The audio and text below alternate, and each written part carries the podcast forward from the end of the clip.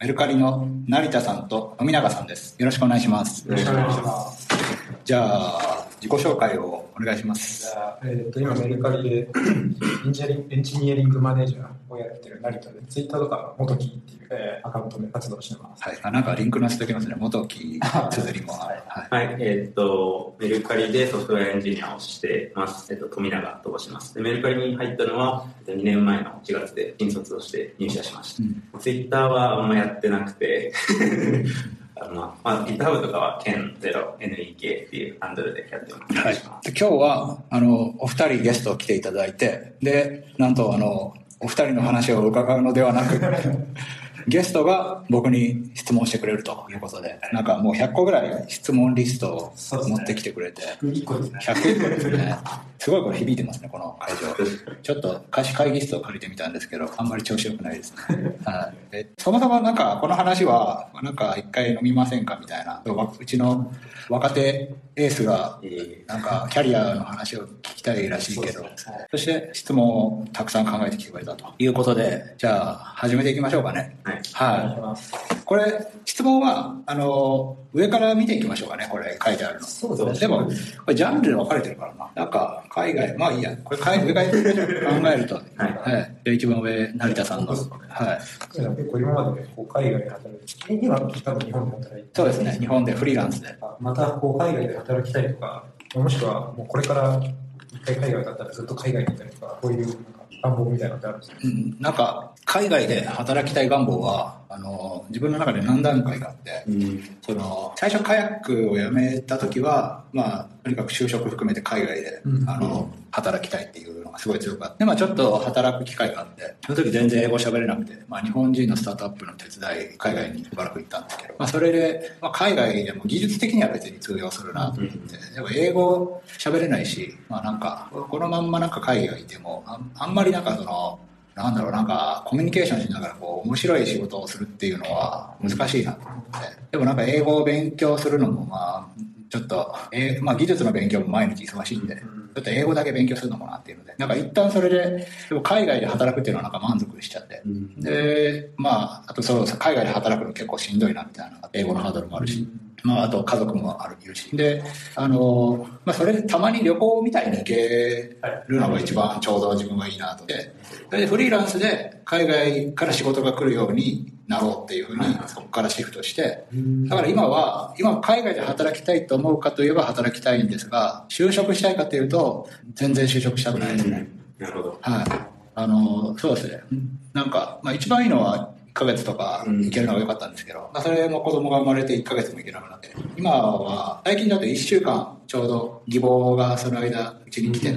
で、その間だけ1週間向こうで仕事するっていうのを今年1回やったけど、まあそれぐらいだの仕事だったらぜひやりたいけど、まあタイミング合わないと難しいかなって感じで、はい。っていう話でどう思いますかなんか、しんなんか海外で働くのしんどい。みたいなところで、なんか英語の壁とああの家族ができた時はい。やってましたけど、他になんかしんどさみたいな感じたポイントでうんいや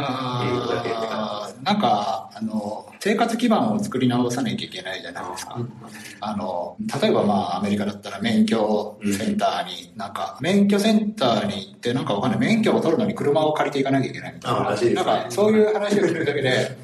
あ面倒くさいって思っちゃうんですよね、そのなんかあのそういうハードルを超えることにワクワクしないので、うん。あのなんかそういう、まあ、アパート探しとかもまあ大体手頃のアパート探しってベルリンにしろアメリカにしろまあ大変だってうん。やっぱ聞くし、っていうのを聞くとあのワクワクよりはなんかその会社で働くってなると新しい会社でワクワクするんですけどその新しい仕事場に行く、う。ん。まあ、フリーランスでも新しい職場に初日とか楽しみなんですけど、あのそういうなんか生活のあれこれを単に面倒くさくてうん。それはいやなんか人の話を聞くとああやりたくないって思った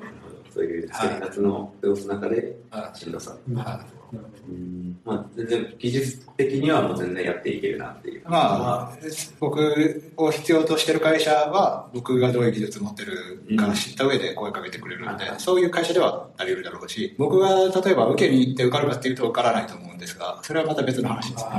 あ自分から応募してくると。そうですね。それはでもフリーランスの一緒で、僕が例えばメルカリ受けて入れるかっていうと、いや入ります。知り合いも多いからそうかもしれないけど、その、例えば、まあ本当に一般的なメルカリのプロダクトをうん。作るスキルセットがあるかっていうと僕はいろいろないので、うん。あのあれあれやったことありますか？これやったことありますか？っていろいろ聞いたらいやないですないですの連続だと思います。あの、まあ、何がやったことないとかは得しないんで言わないですけど。でも多分メルカリで日々やってるようなことのほとんどは僕や日々やってないんでだからあの、うんまあ、適材適所であの、はいスキルマップがこう全然こう別物っていうそうですね。違うはい、そうなんです。ちなみにこの質問ってなんで聞きたかったんですか？えっ、と、まあ、基本なんか海外系の質問は、僕、まあ、マリマリさんももともとだったかもしれないですけど、僕がその JP からアメリカ US にその転籍するはっていう経緯があって、はい。海外系の質問が多めで。い。つ、いつ行くんですか？えっ、と、まだビザが通ってないんですけど、1月か2月からって感じです。だからもう1、2ヶ月後ぐらいには向こうに行って、はずなるほど。で、なんか不安とかあるんですか？別にないけど、なんとなく海外の今日話を聞きたいとか。不安は、うん、特にはないですね。なんかこう、ワンワンの時話してたのが、今年、なぜイチローがこう引退した時に、マイノリティになったのがすごい、若い時にそういう経験ができたのはすごい良かった。うん今彼はそういう経験をこう、まあ、若いうちにしたいというのもあるし、うん。まあ、そのこうその進行までまで働いていきたいという話もあるし、なんかその辺のこう、住んだ苦労話があるのかこの結構僕海外の、あ、これ101個の質問で、あんまり答えても面白い答えがないやつとかは、はい。こはう、線引いて消させてもらったんですけど、結構僕、僕なんかあんまり海外で、そんなにこうなんか特別な経験をしたとあんまり思ってなくて、うん。あなんかまあいい経験をしたとは思うんですが、それはなんか海外だからどうっていうよりは、単純に僕が学びたい技術をその会社で学べたとか、まあ、まあ英語もそのうちのちょっと一つだったりするけど、なんか別になんだろう、なんかそこで自分が初めてマイノリティとしてどうのこうのみたいな、なんかそんなに深いことでは別になくて、なんかいろんな、日本でもフリーランスいろんな会社やって、その中で初めて BLE に触ら触って、ハードウェアプロダクト関わらせてもらって、本当にこの会社で関わって変わったなみたいなのと、別に同じような一つのいい経験っていう感じで、まあ、まあ、結構日本で行き帰りしてたせいもあると思うんですけど、あの、そんな感じで、だからあんまり海外話に関して、こう、すごい面白い話ができないなというのはありましたね。どうなんですねストレス体質強いんですかね。いや、あでもそさ避けてたんですよね。だからあんまりすぐつもりがなくて、はい。あの、ビザは取ったけど、基本的に全然グリーンカードはいらないって言ってたし、うん。あの、まあ、ビザも、ビザ取った割にはほとんど住まずに日本と半々ぐらいで行き来してたし。あ、で、まあ、1年半後にはもう日本に、ビビザを残したままは日本に帰ってきちゃったし、はいはいはあんまりだから、そうですね、なんかその免許とかも結局取りに行かなかったし、い。うん。なんかまあ、はい。じゃあ次の質問が、また成田さんですね。ちょっと前の質問に関連するんですけど、もうなんか、英語って苦労してるのかなって、あの、っていうのは疑問に持ってて、今メルカリだと大体半分ぐらいがこう、日本語喋れない、もしくはうん英語ネイティブだったり、まあ、英語が喋れる人だったりして、うん今割とこう、まあ僕もそうなんですけど、コミュニケーションで、まあ、今までほとんどこうあるなって感じなんですけど、なんかこう、今だったり、前だったり、まあ、言語面で苦労してたりとかしないですか？いや、今でも全然ダメですね。あの、まず、あ今日銀行に、アメリカの銀行にちょっと電話しなきゃいけないのがあって、はい。で、もう、あの、まあ最初自動応答から始まるんですけど、もう何言ってるか分かんない。3回ぐらい回って、あの、まあ口座番号を聞いてるなと。思って、口座番号言ってはい、入らなくて、もう一回言っては、で、これで合ってるかってうん。自動応答返ってきてはい、で、イエス、イエスが入らなくて、もう一回 イエス、イエ国ス。でオペレーターが出てきて、で、オペレーターにがなんか言うんですけど、第一声で日本人の通訳を出してくれって。言って、でもう日本人頼み、通訳頼みと。まあそんな感じで、あの、英語も、まあ、まあとにかく銀行とかなんか、それでよくわかんないことになって、ロックとかされたらすごいややこしいんで、はあの、なんか、あんまりだから英語もそんなにこう、勝負してこなかったので、えっと、まあ、ち全然、まあ、よくは、マシにはなったんですけど、行く前は普通に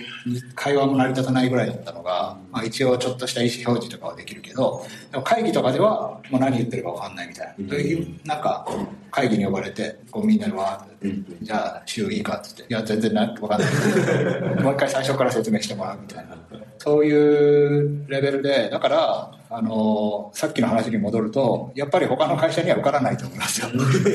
あの、あ、そう、最初の面接も、なんか、まあ、むその、向こうの会社から、はこうその CEO はコード書く CEO で、向こう CEO が僕を GitHub で見つけて、まあ、投資、投資家、日本の投資家がいたんで、日本の投資家経由でお声がかかって、で、まあ CEO と面接で。で、CEO が25分ずっと喋ってたんですよ。最後の5分で僕用事あったんで、もうあと5分しかないから今日行かなきゃ。で、なんかその、あの、で僕5分してよかったんですけど、で、あの、まあ一応興味はあると。で、興味はあるし、働くなら、その、その現地で一緒に働きたいっていう。うん。あちなみにさっきの話と矛盾するかもしれないですけど、これはあの、まあいいや、ブログに書いてあるとか、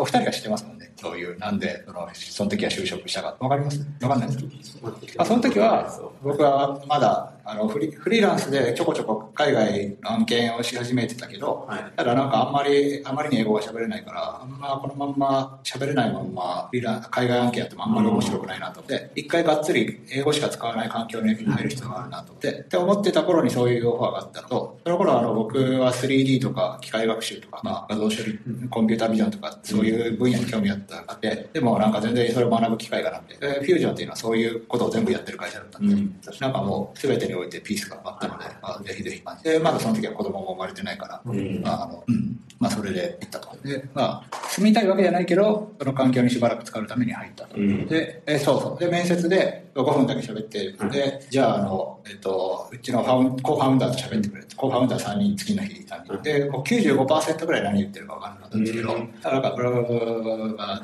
キャノン？あ、それはキャノンで僕は何やってたか聞いてますか？って聞聞いて、で、なんか言って、っていう感じで、なんか一個の単語しかわかんないけど、あの、まあ、どうせ面接だしこういう話だって。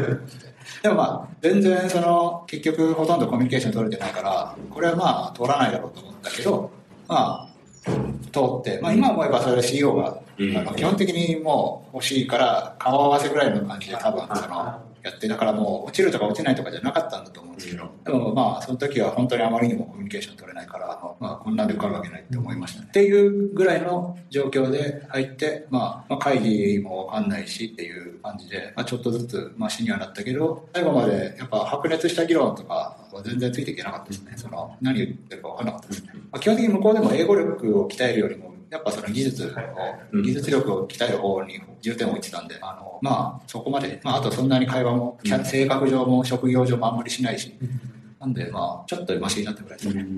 リクエスト上の会話みたいなのは普通に。ああ、そうですね。そういうのとか。だから本当、カヤックやめて最初に、あの、スペイン行った時に、なんか1行とか書くのに10分、20分かかったりとかしてて、はい、この言い回し合ってんのかなっていちいち調べたりとかして。だから今はまあ、そういうのはサラサラサラっとは書けるぐらいにはなったけど、でも、例えば、ドキュメント読むのとか、もう、ガッとドラッグして、Google 翻訳 Google 翻訳ですね。全然、躊躇なく Google 翻訳。そういう感じです。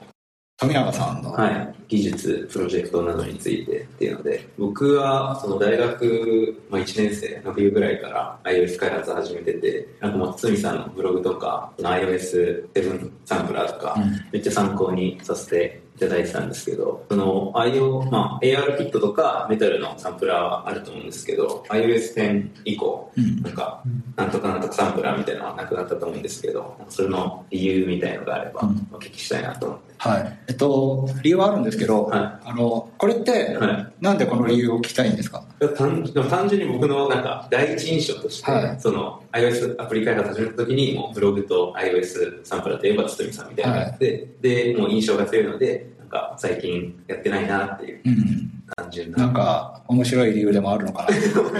まあなんか認知取れたからかなとかは、いなんか作業時間に見合わないなんか、ああ、でもそういうことですよ。あの、えっと、ままあそういうことかな。まあ、えっと、まああれをやれば、はスターはつくうんようになった。はいまあ最初はスターがつくからじゃなくては勉強のために始めたけど、うんまあ、でもまあある程度スターはつくなっていうのはあるんですけど、まあ時間はかかるわけですよ。うんで、まあだから仕事なり、えっと、他の勉強なりの時間をそっちに持っていく必要があるんですけど、で、じゃあもっとなんか、まあ今2万4000スターあるんですけど、うん。それで、じゃあ2万7000スターになって、なんか、なんか嬉しいかっていうと、別に、まあ iOS サンプラーでしょって感じじゃないですか。なんか、あの、もう一緒かなって感じじゃないですか。で、僕はそもそも iOS サンプラーシリーズをやってたのは、そもそもその、僕はなんかアプリがを作るのが好きで、で、新機能を、ができた時に、今 iOS4 とか5とか、新機能が追加されるたびになんかアプリでやれることが増えて、でそしたらこんなアプリ作れるじゃんみたいなことを考えるのが楽しくて、で、新機能は全部キャッチアップしとかないとっていうふうに、いうそうまあ、そういう新機能に対するそのなんだろうなんかワクワクする原体験があったんで新機能をずっとキャッチアップし続けてたんですけど、まあなんかだんだんその、まあ、新機能も例えばまあ iOS10 あたりでそのプッシュ通知がリッチにできるようになりました。ってこれ重要、これリッチにできる知らないと、あの、知っとくのは大事じゃない。ですか。でも、なんか別に僕がその作り手として push notification をリッチにすることは、その、まあ職業上会社に貢献するけど、作り手として俺は push notification をリッチにしたりするようなアプリを作りたいわけではなかったなと思って、なんか、あの、だんだん職業上知っとくといいような感じになって、作り手としてワクワクする機能の勉強とはちょっと乖離してきたなと思って。なんか、え、じゃあだからその、プッシュの、それでこのサンプラーを作って、あ、なんかこのリッチなプッシュ通知うちでやりたいんですけど、堤さん作ってくれませんかっていう仕事が来て、楽しいかっていうと、めんどくさいなっていうことですね。で、じゃあなんか、まああと、iOS サンプラーのサンプルって基本的に別に個々で見れば誰でもできるんです。で、あれをあのタイミングで、あの、他の仕事とかを止めて、あんな風にめんどくさいなんか自負アニメーションって、なんかそういうことをわざわざや、めんどくさいことをやる人がいなかったっていうだけで、あれを出したからって、あの、このサンプラー作ったやつをぜひうちに欲しいって、別にあんま思われないと思うんですよね。だからなんかその、海外の会社から来たのももっと他の、あの、ライブラリとか、まあ他の画像処理とかなんか別のところで見てると思うんですよね。うん、で、だからなんか、あの、今、今後の自分のやりたい方向性に対してサンプラーに時間を使うメリットがあんまないなとなってきたって感じですね。で、まあ、自分の興味あるなんか AR 機とか、メタルとかのサンプラーは別にそうですね。てるけど、はい。絶対的なやつは。そうですね。もう、これを出して仕事が来てほしいやつなら出すって感じです、ね。デプスサンプラーとかは大してスターついてないけど、めちゃくちゃ仕事海外から来ますね。まあ、大体でも質問系で、なんかアカデミックな人が多くて、あの、iOS にあんま慣れてなくて、こうまさにこれを探していたんだけど、これどうやるんだみたいな。で、あの、フリーランスだから、まあ、フリーランスの仕事としてなら答えるよ。まあ、じゃあ、それで、まあ、ちゃんとお金出してや,、やったこともあるし、まあ、あの、そうですね。でも、デプスサンプラーはすごい仕事につながってますね。ウォッチ OS サンプラーもそうだし、AR キットサンプラーもそうですね。だからなんか、一個特色があった方が、うん、こういう感じです。なんか11、iOS11 ぐらいから、まあ、iOS 変化が落ち着いてきたかそう、それで、まあ、興味のある API だけ自分で試して、まあ、別にサンプラーにしなくても いいかな。うん、はい。また、富永さん。はい。えー、っと、さっきの話も少し関連するんですけど、なんか AR キットとか、メタルとか、まあ、オチエコイスの発表は ISDC、ISDC でされる、うん、そうですね。されてて、なんかそういう少し、まあ、ニッチっていうか、な分野をやられてる印象があるんですけど、なんかそういうのはなんか生存戦略的にやってるのか、それともなんかこれ面白いなって思って、なんかやってみてるのか、なんかどっちなんだろうなって疑ったので、お伺いした。これ次もなんかまあ。あ、そうですね。まあ、次も絡めて、で、次の質問一応言っとくと、なんかそのニッチな分野と、を攻めつつ、まあ、機械学習とかブロックチェーン、ビットコインとかのサンプラーとかも出してて、そういう払いの技術とかも、まあ、キャッチアップとか発信してて、なんかどういうバランスでなんかされてるのかなと思って。いや、僕の中では、もう完全にその、単に興味があってやってるだけで、あの、うん、なんか、これは、なんだろう、ウォッチ OS とか BLE とかメタルがニッチで、機械学習とかブロックチェーンが流行りっていうふうに分類されてるけど、僕の中では別になんか、あの、どっちも流行りの部分はあるし、どっちもニッチな部分はあって、例えば機械学習を、僕はあの、CoML が出る前からやり始めてて、あの、メタルの、M、MPSCNN っていうのが iOS9 からで入ったんですけど、その時は全然誰もだ完全にニッチだったし、はい、iOS 側であの機械学習の推論をやるのなんて誰がやるのみたいなことを言われたし、うん、いやいらないサーバーでやればいいでしょみたいな。で、いや、CoreML が出て、まあなんかすげえあの WWC 解除が埋まってて、うん、なんで今まであのメタルの時は誰も注目してない みたいな。だからまあ、僕の中では別に、あのでブブロックチェーンは、まあ、単にちょっと興味があって、一記事書いただけでそこから1ミリも触ってないんで、僕はまあやってないのが、ウォッチ OS はある意味当当時は流行り物ではあったし、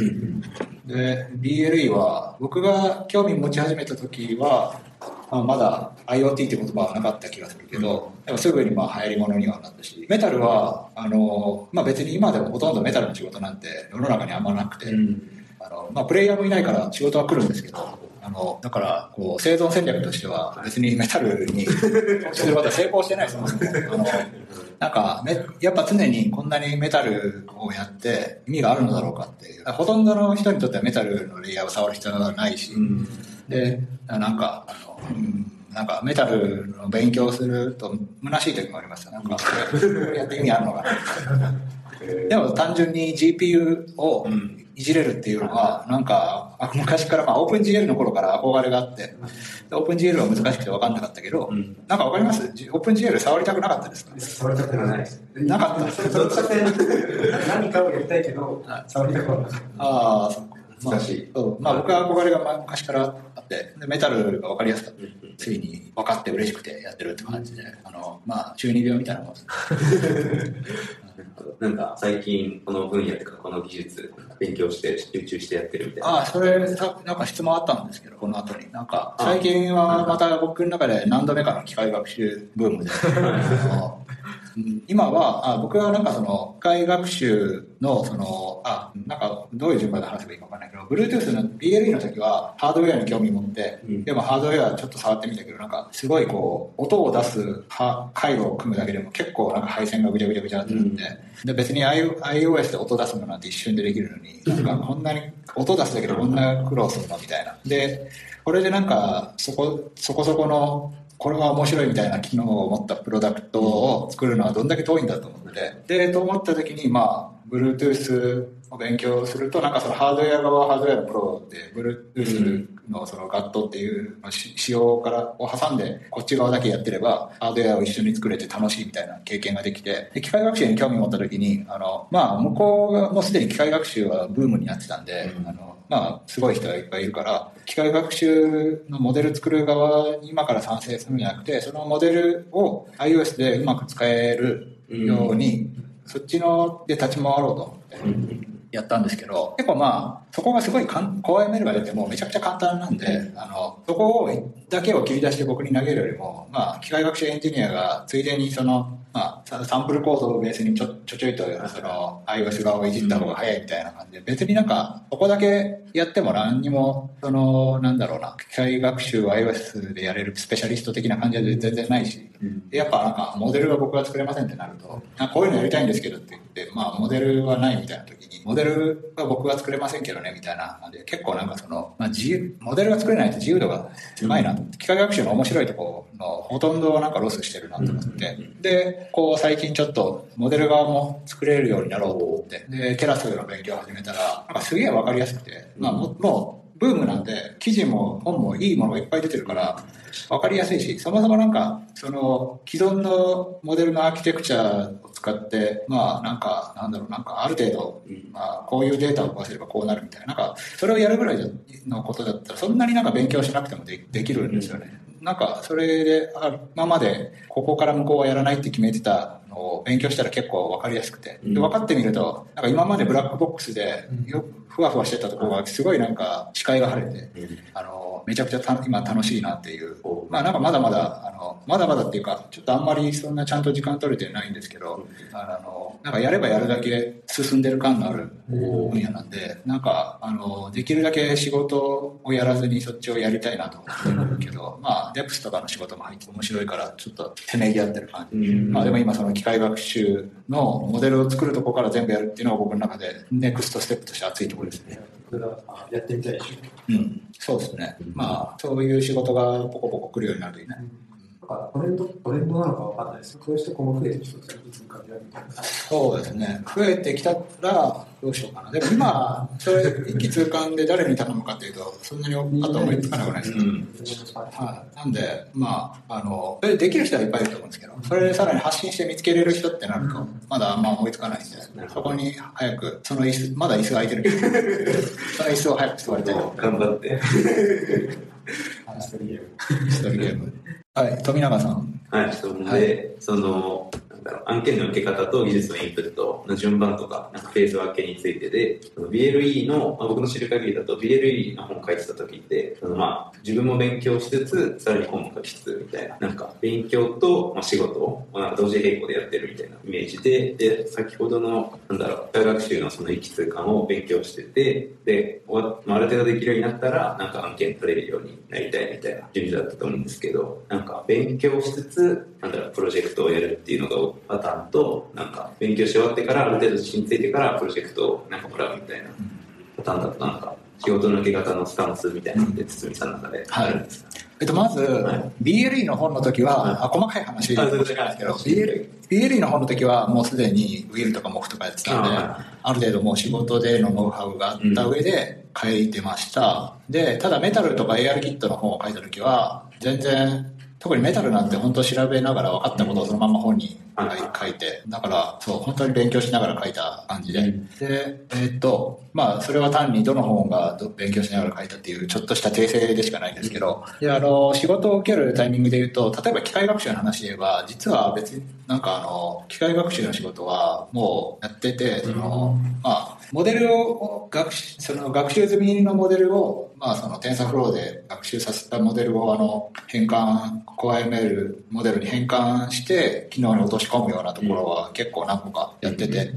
で、機械学習に関してはすでに仕事では関わっていますが、そのモデルを作るところで言えば、あの、まだやってないんですけど、うんでもなんか結構よくやるのは iOS13 とかもそうですけど、調べながらか関わってる会社となんか話すときに、こういう機能があるんですけど、こういう風に使ったらこういうことできてよくないですかみたいな。おで、そうすると、あ、それやりたいですってなって、ああの、今、その、まあ、ケラス使って、えっと、iOS13 から、えっと、機械学習モデルを、あの、エッジデバイス側で更新できるようになったんですよね。うん。あまあ、あの、まあ、パーソナライズというか、新しいデータで更新していけると。で、それ、そのモデルを作るには、その、まあ、学習側から、まあそのモデル、学習側から、あの、いそのモデルをいじんなきゃいけないんですけど、今、それを調べながらややりつつ、ん。まあ、あの、一緒にやってる会社の人にそれ言ったら、それめっちゃやりたいです、みたいな感じで。だから、まあ、普通に、えっと、今勉強したことはそのまんま仕事としてに、すぐに換金できるっていう感じですね。で、本も、まあ、今、ブログに、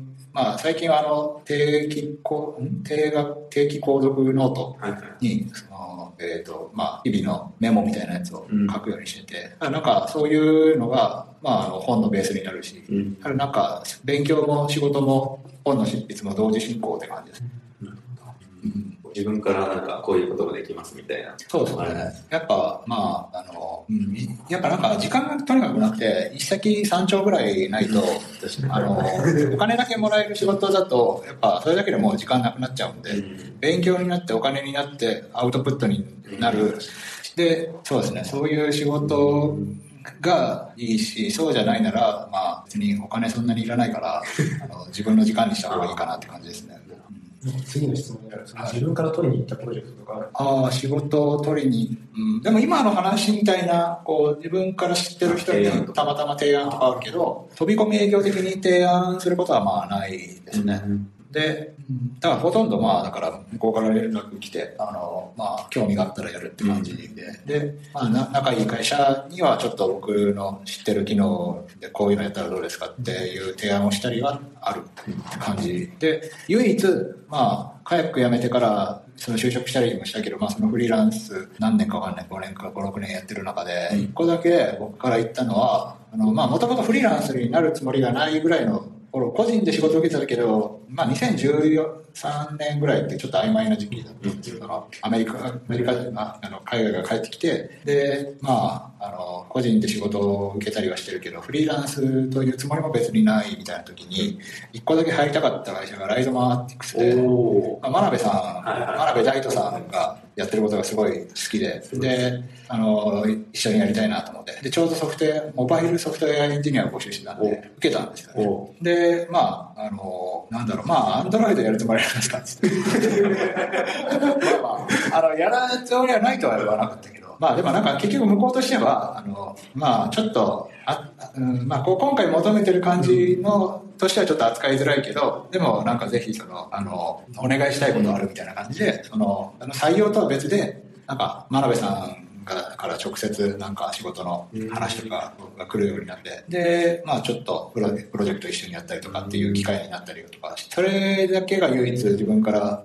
取りに行ったやつかなって感じですね。うん。はもうなんか、普段の仕事のなんか、もらい方って言ったらあれですけど、受けるのは、なんか、お願いされることが多いそうですね。メールとか。そうじゃないと、なんか、それがいいと思っていて、なんか、あんまりこう、こっちから、いやまずなんかこう、あの、これから始まるプロジェクトが、僕はなるべくやりたくて、で、だから、こう、すでに有名で人手が欲しいプロダクトは多分あんまりややりたくないっていうのが一つあるのと、でもまあ、やりたい、例えば機械学習モデルを使って機能追加するとか、そういうやりたいことはあるんですけど、まあでもなんかあの、頼まれ、や仕事一緒にしたいって思ってくれる人と仕事した方がいろいろ、あの、楽しいんで、うん。なんか、でまあ、それで十分忙しいから、まあ、取りに行くこともないなって感じですね。なんか、ウェイティングリストみたいなのがある。それともなんか仕事終わりそうだなって時に、ああ、でもそれちょっとニュアンスとしては近いところあって、あの、いくつか、えっと、いや、もちろん、なんか、その、本当にクリティカルな機能とかは、ウェイティングしてる暇はないと思うんですけど、あの、でもなんか、やりたいけど、あーその向こうはこういうのやりたいけど、まあ今は、あまあ、堤さんが手が空いたらや、うん。ぜひやってくださいみたいなのがあって、うん。だから、あの、いつでも、その、なんだろう、なんか案件、僕が手を動かせば、いつでもこう、なんだろう、だからまあ、ある意味その waiting task は waiting task list がありますね。なるほど。はい。はい。では、なんか、さっきなんかノートで定期購読みたいのをされてるっておっしゃってたと思うんですけど、まあメディアとして Qiita とミディアムとノートと、あと、もともとある個人ブログがあると思うんですけど、なんかどのようになんか使い分けとか、どういうターゲットを意識してなんか使い分けてるのかなってはい気になりました。うん。皆さんも、 Qiita と個人ブログは持ってますよね？僕は Qiita だけですね。ああ、そうなんですね。これは持ってますね。ノートのアカウントがアカウントあるかもしれない。です。まあ、僕はあのベース基本的な使い分けははまずあの個人ブログは、えっと、自分がアピール。これは俺俺俺の成果だっていうことをアピールしたいことは個人ブログに書くと。だからまあ、あの、やった仕事とかは個人ブログだし、うで、キータに書くような技術記事も、あの、なんかキータに載ってたって言われるよりも、堤さんのブログに載ってたって言われたやつは、俺の自分のブログに書きたいと。で、ただ、あの、キータの方が、その技術記事を読まれる力はあって、うん。あの、やっぱその、なんだろう、まあ、キータで検索する人もいるし、ね。まあ、SEO 的にも多分キータの方が強いし、で、あの、なんか100、100いいねがなんかいくと、100コントリビューションか、うん。その公式でまたツイートされたりとかして、でまたちょっと、あの、登ったりとか、まあ、そういう、こう、まあ、でまあ、そもそも多く、読者も多いっていうのもあって、でこう、基本的にキータに書いた方が、たくさんの人に読まれる可能性があって、で、で自分が訴え、これは俺が書いたって訴える必要がなくて、多くの人に読まれたい記事は、キータに書くっていう方針があって、で、まあなんか、えっと、そこが今、なんだろう、多くの人に読まれたいし、でも俺が書いたって言いたいやつは先に自分のブログに書いて、まあ2日後ぐらいにキータに書くとか。そう。そうすると、まあ、よりきブラッシュアップされて、あの、聞いた側でブあのバズったりとかもあるんですけど、なんか機械学習、高セラの機械学習の、あのなんかやってみたらやっぱり良かったみたいな。うん。私は自分のブログに書いて、チーバズって、うん。キータに書いたら1400ブックマークぐらいで、自分の中の最高、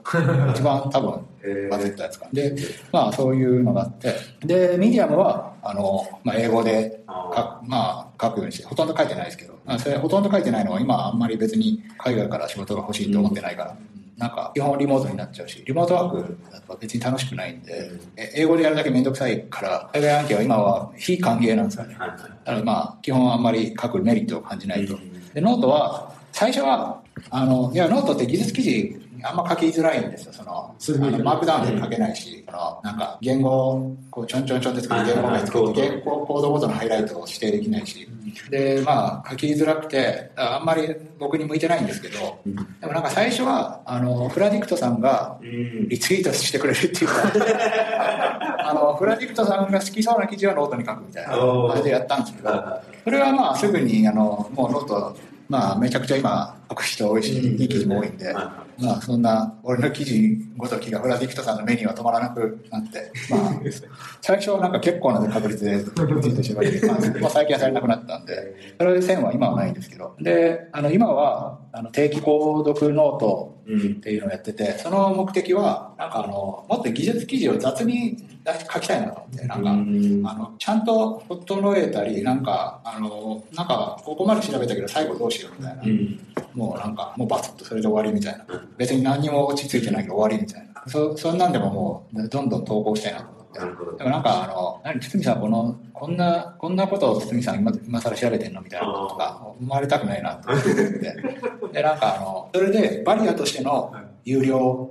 にしたらバリアいいなと思ってなんですね。今は品質の低い記事は有料ノートに書いて、ええあの、いい記事が書けたら無料で出すっていう。ええ面白い、面白い。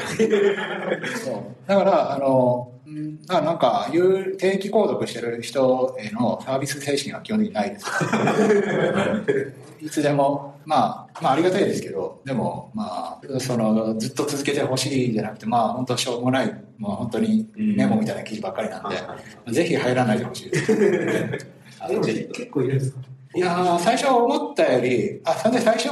その、まあ、なんか話が長くなるから、最初、その、なんかこれも、俺の算段では、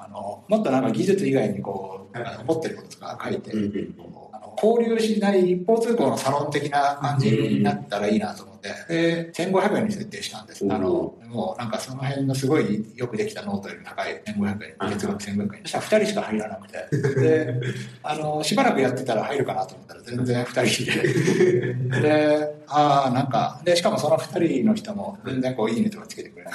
ええなんか、あの、なんかさ自分の中ではこう寒くなってきて、俺自分がやってることが。最初なんかすげえ更新してたけど、うん。二人しか見てないし、二人の人もいいねしないし、なんか、で、そのタイトルだけはこう一覧に溜まっていくから、なんかこれがすげえ恥ずかしいと思って、その月にそれを拝観して、マガジンで、家に400円、月額400円にして、そしたらなんか思ったより入ってくれて、で、まあでもなんか、最初考えて、そのなんか、えっと、技術以外のことも書くみたいなのは、なんか割と、やっぱちょっと恥ずかしいなって。で、最近は技術メモを雑に投稿するノートとして、マガジンとして運用してる感じで。でもそれでいいですよ。本当もうポコポコポコポコ出してます。有料期限とは考えてない。考えてもないですね。まあ、400円がいい。まあ、だから、思ったよりも、あさっきの質問にも答えてないですけど、思ったよりも入ってきちゃって、で、結構俺がすすごいと思ってる、尊敬するエンジニアの人とかの名前もあって、意識し始めちゃって、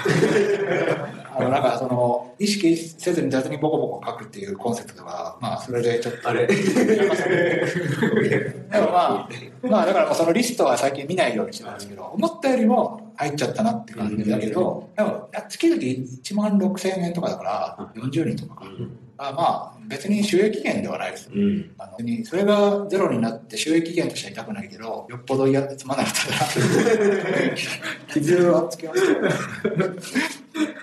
全然、あお小遣いです。そんな感じです。はいあ、これ答えになったの？これで。あ、それで、で、い。キータと個人ブログの話が最初あしたじゃないですか。はいで、い今はちょっとでも状況が変わってきてて、なんか、あの、まあ、もう基本的になんかキータで無料で、こう、なんか技術情報発信をするメリットがあんまり自分の中で感じなくなってきてて、なんか別にそんなにこう、エンジニアとしてプレゼンスを聞いたら発揮する必要もないなと思うし、まあ、いい、いいねとストックがついてる、例えばランキング何位になったっていうのが、まあ別にメリットがないんで、最近はキータにいい記事を投稿するモチベーションがあんまないです。で、個人ブログに、まあだからなんかあんま世の中にアピールするメリットが最近あんまないので、個人ブログもあんま書かなくなってきたし、でも何回も人に聞かれるようなことはお知らせまでに書いておくかみたいな。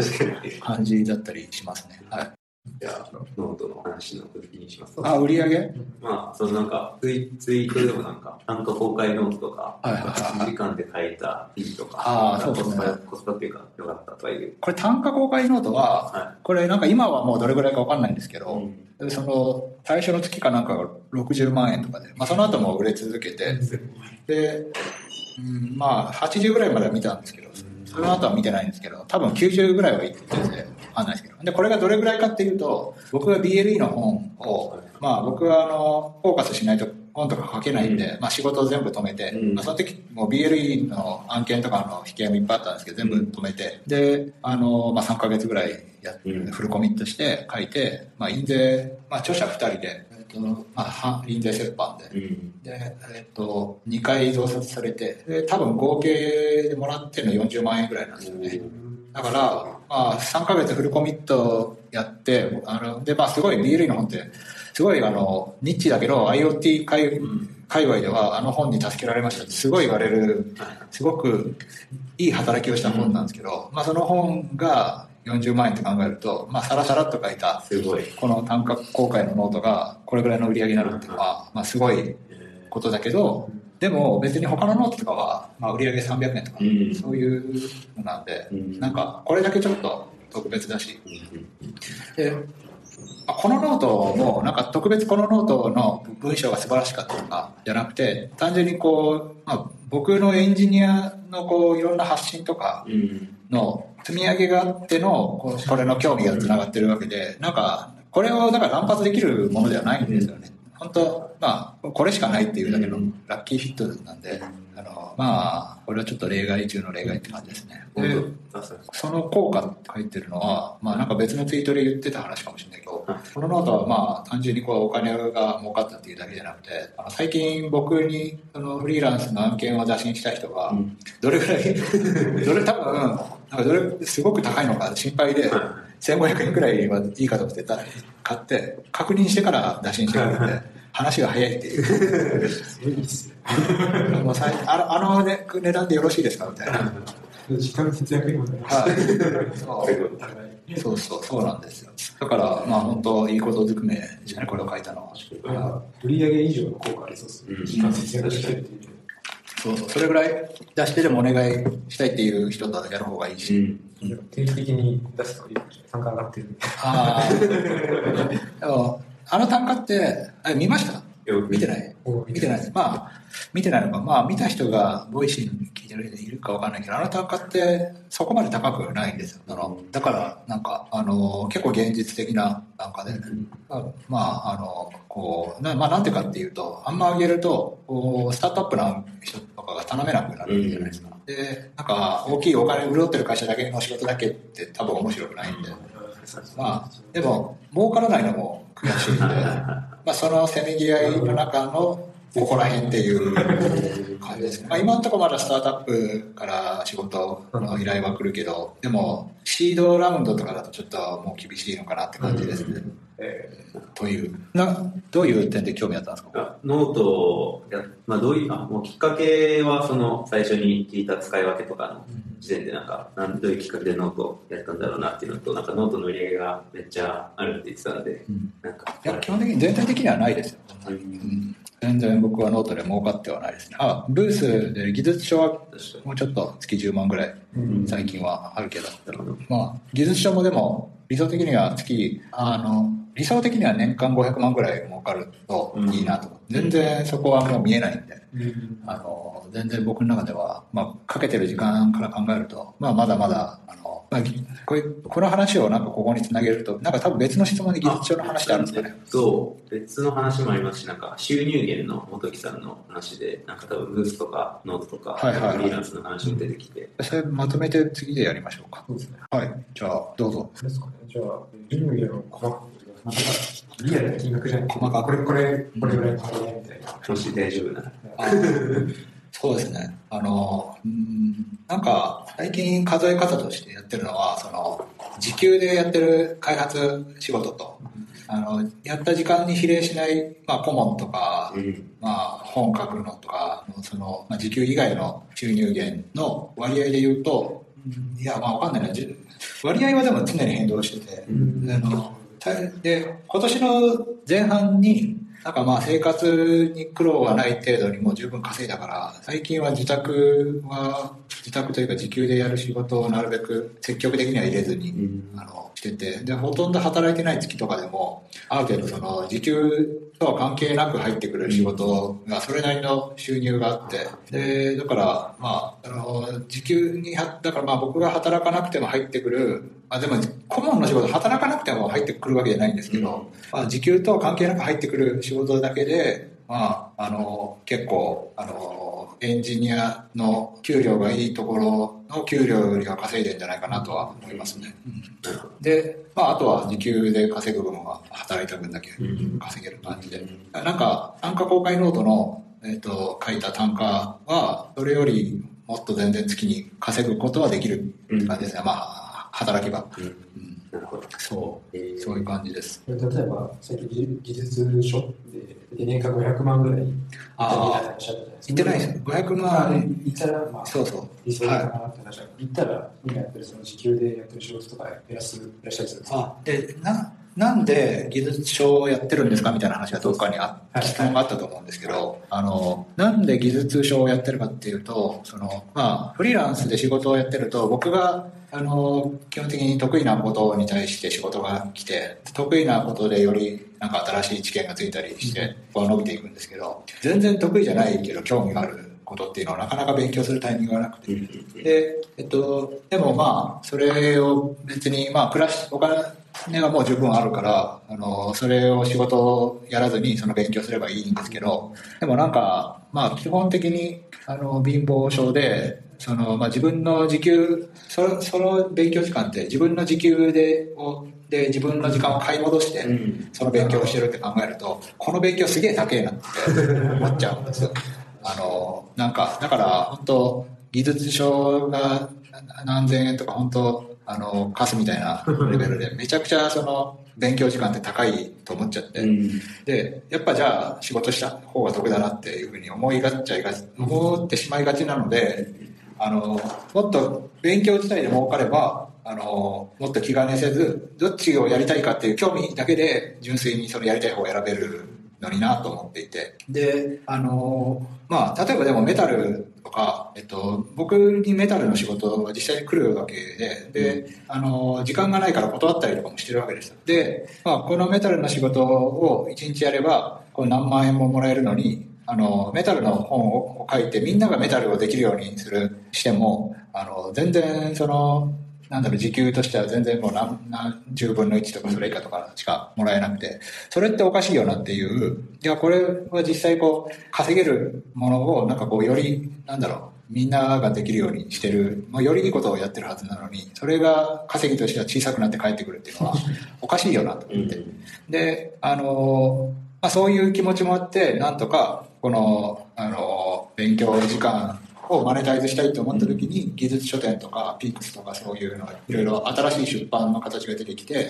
で、ちょっと前、実際その BLE の本書いた時とかよりは、今の個人で出してる方が全然マネタイズできてて、なんかこう、あの、まあ、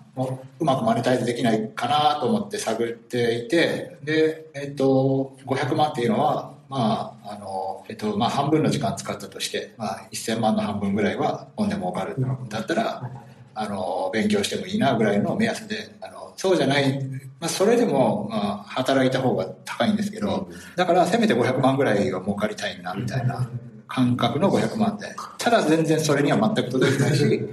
どれぐらい500万が大変か試算してみたら、メタル入門とかエアキット、実践エアキットみたいな大ヒット本を、まあ、あと10冊書いて、それ、しかもそれが古びないうちにあと10冊書かないといけないんで、あの、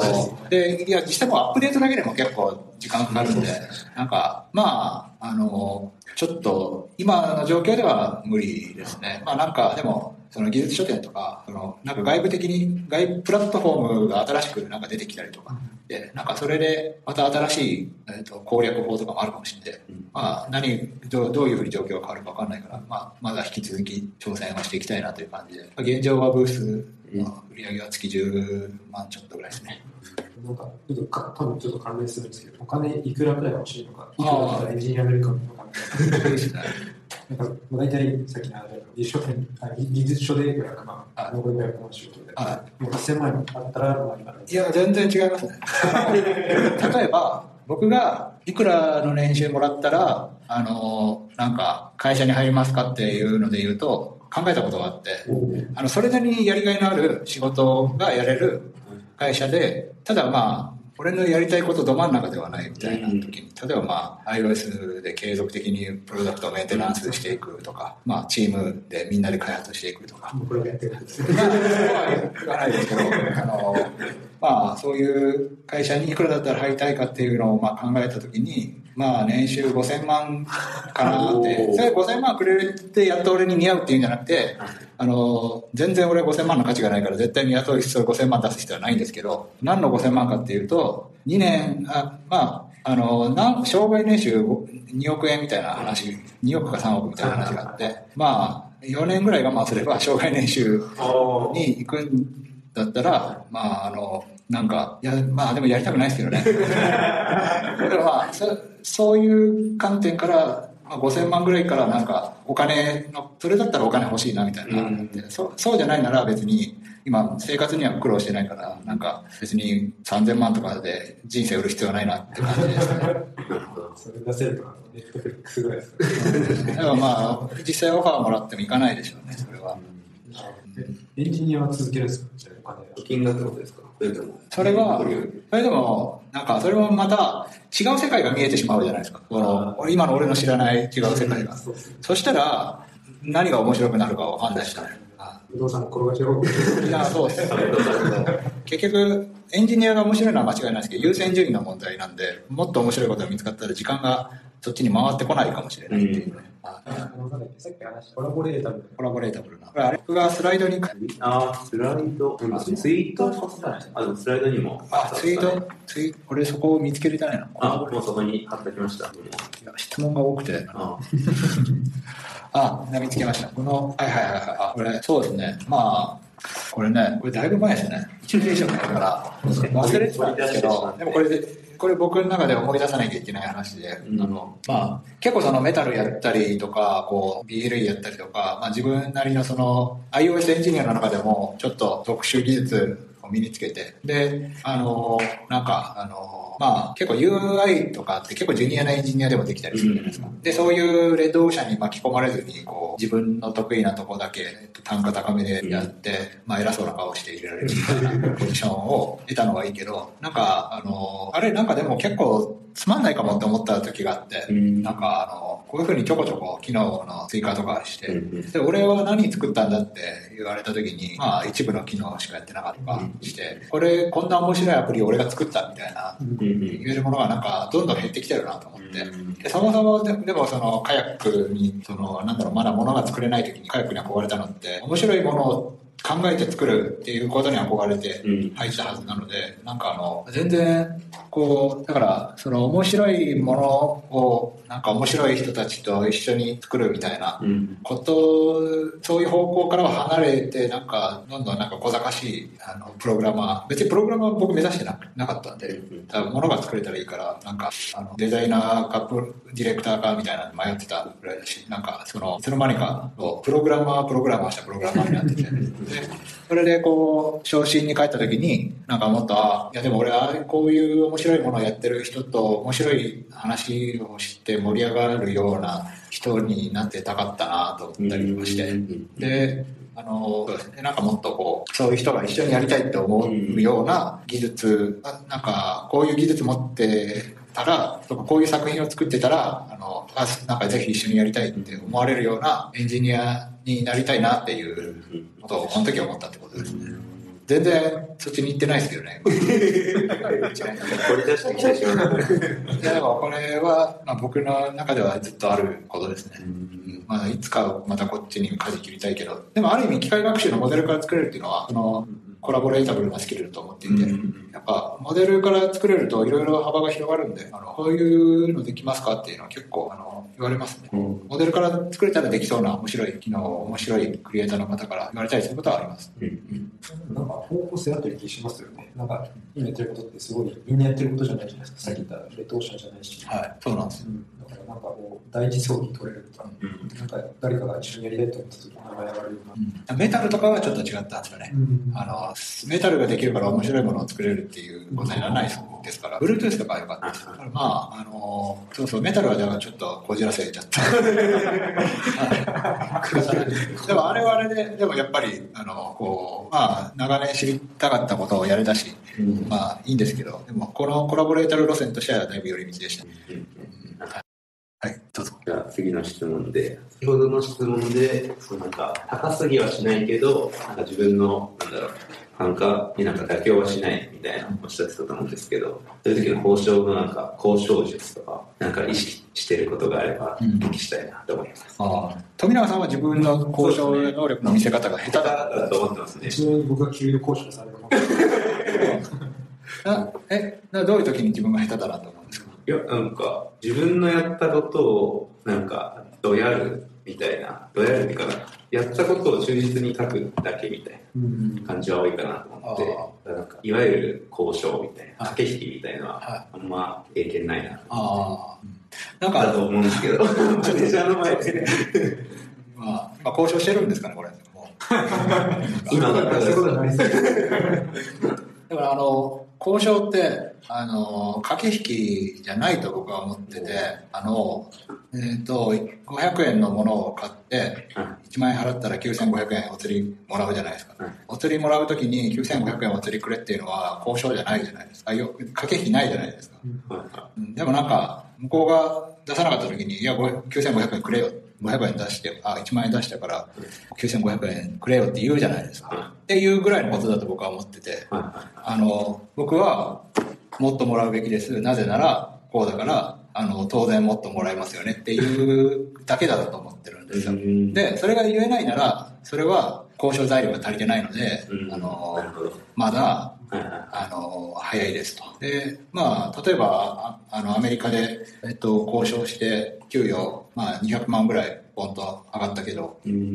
あの、それは、まあ、どういうふうに、どういう交渉材料を持ってたかっていうと、あの、まあ、僕の給料は、えっと、うんそのサンフランシスコ相場では、まあ、普通の、うん。普通でしたと。うん。よくある給料でした。で、まあ、最初はまあ、それでよくて、で、あの、うん、なんだろうな、まあ、活躍しましたと。うんたくさん成果出しました。で、あの、まあ、向こうが僕をエンジニアとして欲しいことはもう分か分かってると。うんまあ、確実に他に行ってほしくないだろうなと。うん。で、あで僕があのいくらでも他に行けるということは向こうは知ってると。あのまあ、フリーランスに戻ればいくらでも仕事あるし、あのまあ、僕は日本でそここう立場もあるっていうことも知ってるし、で、まあ、十分こう実際にその現場に入ってすぐに成果を出せるっていうことも示したし、で、で、向こう、僕は向こうが僕みたいな他のエンジニアをポンと探せないことも分かっていると。うん。で、僕は辞めても痛くも痒くない。向こうは辞められると痛い。痛い。っていう時に、あの、この交渉は言えば、向こうは飲むしかないっていうことが分かっているわけじゃないですか。それはもう言うだけじゃないですか。うん。だから材料を揃えてね、ちゃんと。たただ給料高くしてくれじゃなくて、なんか、こう、こういう、自分はこういう活躍して、まあ、もうちょっともらっていいと思っているっていうことをやると。でまあもちろんなんかお金なかったら、あの、上がらないんで、タイミングをまあ考えます。なんか、調達したっていう。まあ多分、調達したっていうタイミングは多分、なんかアメリカの会社とかだと、たくさんそういう交渉する人が多いのかな。知ら知らないですけど。誰が交渉してるのか知らないですけど、でも、まあそうかなって感じで。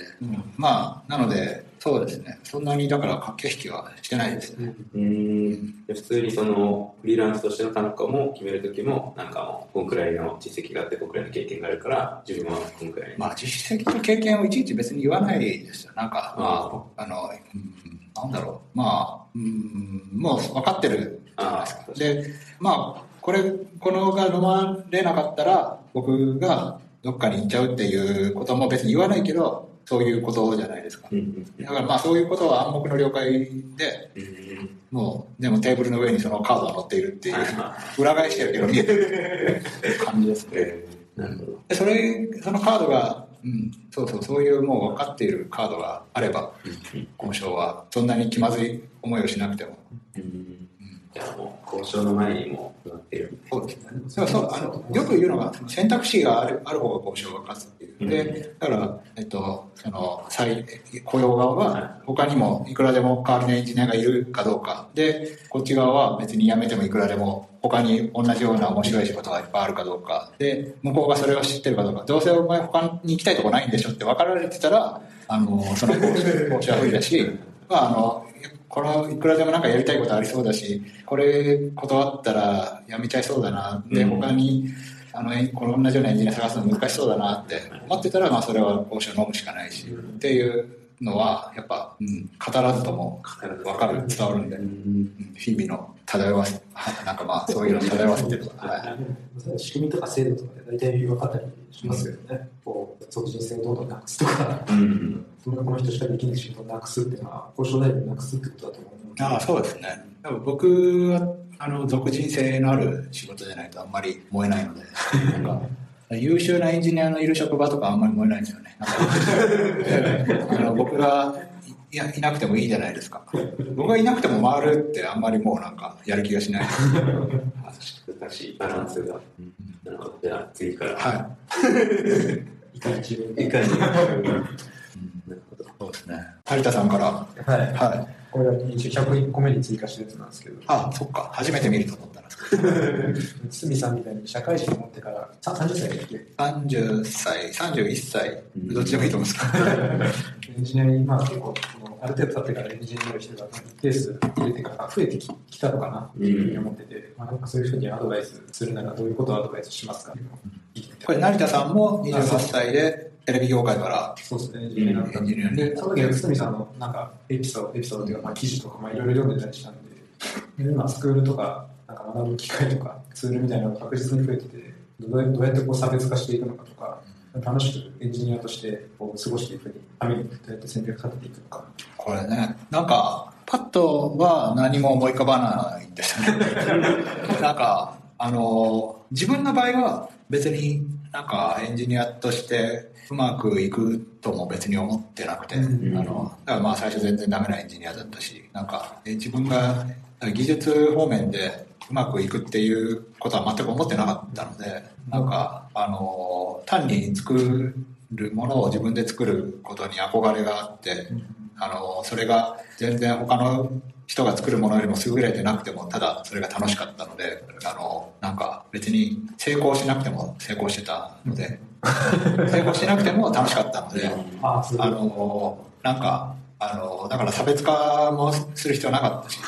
なんか本当あの僕がカヤックに憧れた時にまあぶっ込み11みたいなそういうチームがあって1年に77個作る。次の年は88個作る。とかでえこんな風にポコポコもの作れるんだと思って。でまあ一個一個はすげえくだらないものだったりするんですけどでもまあちゃんとそのウェブでなんか触れるもので。でなんかそうか考えてこんな作っポコポコ作って楽しいだろうなと思って、でそれにすごい憧れてまあ僕はなんかその大企業時代世の中に何も一個も出す7年ぐらい合計働いてな世の中に出したものは一つもないんですけどあのただ企業の中で動いて終わってるものばっかりなんですけどでまあそういう世界があるんだなと思ってであの僕が入った時にはもうちょっと今はもう上場してるんですけどバイオはちょっともうそのあのお遊びみたいなものを作っても仕方なくてちゃんとしたものを作るしなんか自社事業もマネタイズしたいみたいなフェーズになっててなんかだから結構僕はくだらないものを考えて作りたかったけどそれそれは意味ないみたいな風潮だったんだよね。そんなの作っても意味ないみたいな。もうでもみんなももうそういうの作って飽きててそれを作って楽しいなみたいな時期はもうみんな過ぎてて。えーだから意味ないって言われたけど僕はでも意味なくても作りたかったっていうのがあって作ってたんですよね。意味なくても。でっていうことなんであのなんだろう。だから何？あの別にあのひ人よりは抜けようとかあのなんかでかいことするぞっていう野心が全くなかったのであの何もないです。ね アドバイスがないという話は長く。はい、っていう話を聞いてどう思いますか成田さん。まあでもなんか、結局、まあ、孤独いっぱい書いていこうみたいな話まあ、そういうことですね。いっぱい書いて、あ、でもそっか、差別化。でも結局なんか、楽しくやろうと思うと、なんか別に同じことやってたら飽きるじゃないですか。だからちゃんとあ自分が飽きるっていうことに目を向けて、あの、ちゃんとその面白い自分が楽しめるあなんだろう自分がもう飽きたことはやらずに楽しめるようにやろうっていうふうに進んできたからよかったかもしれないですね。で、まあ、あの、そのうち iOS エンジニア界隈も、まあ、ちゃんとそのビジネスになるプロダクトとかが出てきて、チーム化されていって、まあ、長く運用されるようになってきて、で、チームで長く安全に運用する技術みたいなのがこうトレンドになってきて、で僕が興味があった、この機能が出たからこんなものを作ってみようみたいな、そういう世界ではなくなったんですけど、僕はでも、チームでどうこうとか、継続的に運用するのはどうこうみたいなことに本質的に作り手として興味がなかったので、あの、それには惑わされず、いや、なんか劣等感はあるんですよ。なんかみんなが話してることに自分はついていってないっていう劣等感もあるけど、ただ、それは、しかしそれには惑わされず、自分の興味にあの従って、なんか、あの、新しいことを勉強したりしてきて、それが結果的に差別化につながってるっていうのがあって、だから、まあ、あの、流されずに、ちゃんと自分の興味に従って生きたから楽しく生きているっていう。これ、最終的にアドバイスになった。逆に普通にこう会社でなんだろうその長く運用することとか、うん、的にこういっぱい試算されてるエンジニアは、まあ、堤さんの逆に羨ましいと思ってるしああでも本質的にそういうの好きな人もいますね。うん、あの、ね、なんか、元から自動化とか好きな人いるじゃないですか。僕、元から自動化のために、シェルスクリプトを勉強しなきゃいけないだったら、コピもう自分の手で100回やるわっていうメンタリティの 悪い意味での態度だったんですよ。あの勉強、エンジニアリングの勉強するよりは、繰り返しのことをやってやるっていう、あの、そう。まあ、エンジニアとしては才能がない方まあ、そういう感じですね。もいいですか。あ、じゃあ次行きましょう、これ。その、開発の時は、はい、まあ、その自分にで作れるようになることへの憧れがあって、なんかその人よりでかくなりたいとか、はい、野心とかはなかったっておっしゃってたと思うんですけど、なんか、いつからなんか生存戦略っていうか、まあでも、生存戦略とは関係なしにもう楽しめるように進んで、自分の興味に従ったから、なんかここまで来たのか、なんか、なんだ考え方が変わったきっかけとかっていや、変わってないですね。うん、生存戦略で、生存戦略って僕は使ったこともあると思うんですけど、ただ本当にエンジニアとしての危機を感じてそう言ってるわけじゃなくて、うん、まあ、こういうことを考えながらエンジニアやってますっていうことを生存戦略と呼んだだけで、うん、あの、なんか、あの、まあ別に、まあ食うのに困ったことは1ミリもないので、ミリっていう単位はふさわしくない まあ困ったことないので、あの、そうですね。だから、こう、な、なんだろう、なんか、単純にやっぱりずっと、どうやったら楽しいまま食っていけるかなっていうのはありますね。この、なんか、飯のための妥協した仕事と、それとは別に趣味を持つっていうのはもう時間が足りないんで、飯の種で、楽しくて飯の種になって、勉強になって実績になって、みたいな、みたいな、こう、ものをやるにはどうしたらいいかっていうふうに知恵を絞るっていうのが生存、僕の生存戦略ですね。なるほど。はい。話が尽きないんですけど、貸し会議室が、貸し会議室がもう終わっちゃうので、まあ、質問これ5分の1ぐらい。今、16個ぐらいしか16個ぐらい ?16 個 ?16 個。16個。101個中16個来ました。まあ、そんな感じで、今日はどうでしたか？いや、すごいいろいろ聞きました。そうですね。いや、僕もいろいろ聞いてもらってすごい楽しかったです。あ